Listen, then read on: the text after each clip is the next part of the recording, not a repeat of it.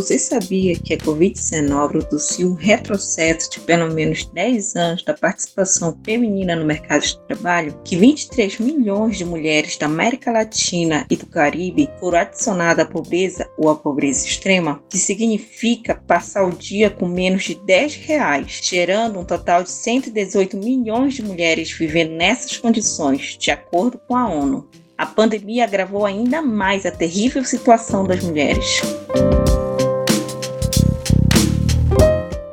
Você está escutando isso, seja bem-vindo. Você está no podcast do PSTU Curitiba trabalho doméstico nesta região representa entre 10,5% a 14,3% dos empregos femininos. Só no Brasil, em 2019 e 2021, 826 mil empregadas domésticas foram demitidas.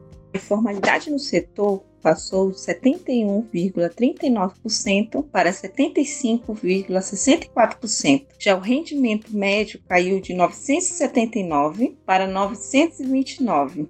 O Brasil fechou 480,3 mil vagas de trabalho formais em 2020. Dessas, 96,4% pertenciam às mulheres.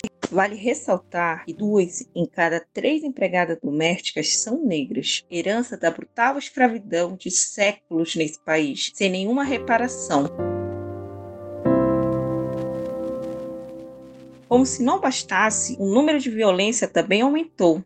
Metade das mulheres passaram por alguma situação de violência durante a pandemia. No Brasil, entre março e abril de 2020, o feminicídio cresceram 22% e uma denúncia de violência doméstica foi registrada por minuto ao longo do ano. Só para ter uma ideia, em Curitiba, a Guarda Municipal realizou mais de 10 mil atendimentos de violência doméstica em 2021, o que equivale a um aumento de 46% em relação a 2020.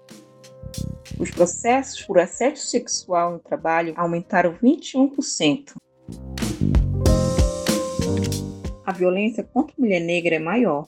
Adolescentes pretas têm três vezes mais risco de sofrerem múltiplas violências e 66% dos feminicídios são cometidos contra as mulheres negras.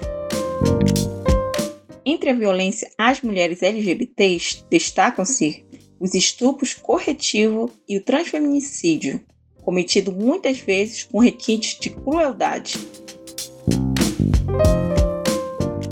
A opressão é funcional ao sistema, porque ajuda a dividir a classe e aumentar a exploração, pagando menores salários às mulheres, economizando gastos sociais com trabalho doméstico não remunerado e mantendo um exército de reserva que pressiona os salários dos trabalhadores para baixo. Do outro lado, as mulheres não sentem de forma igual a opressão. As mulheres burguesas, as ricas, não sofrem as consequências da combinação de opressão e exploração, como a dupla jornada, a desigualdade salarial, o desemprego feminino, o assédio no local de trabalho e etc. É diante de toda essa situação e sob esse governo de ultradireita que só quer saber de atacar os trabalhadores e principalmente os setores oprimidos que a gente vê o PT e a maioria da direção do PSOL tentando canalizar toda a luta para o processo eleitoral, tentando transformar o 8 de março em um palanque para a eleição de Lula e Alckmin.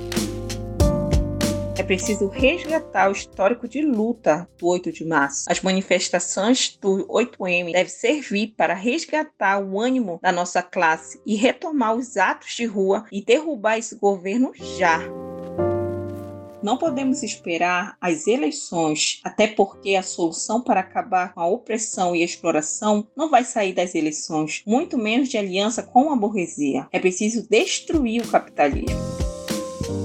Por isso, convidamos todas e todos a se somarem com a gente nos atos, fortalecendo o polo classista, socialista e revolucionário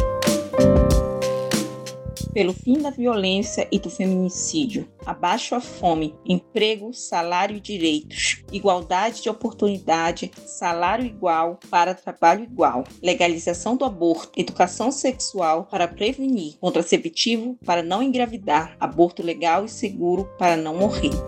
socialização do trabalho doméstico, creche e escola em tempo integral para nossos filhos, lavanderias públicas e restaurantes comunitários, responsabilidade igual entre homens e mulheres na educação das crianças e cuidado com a casa.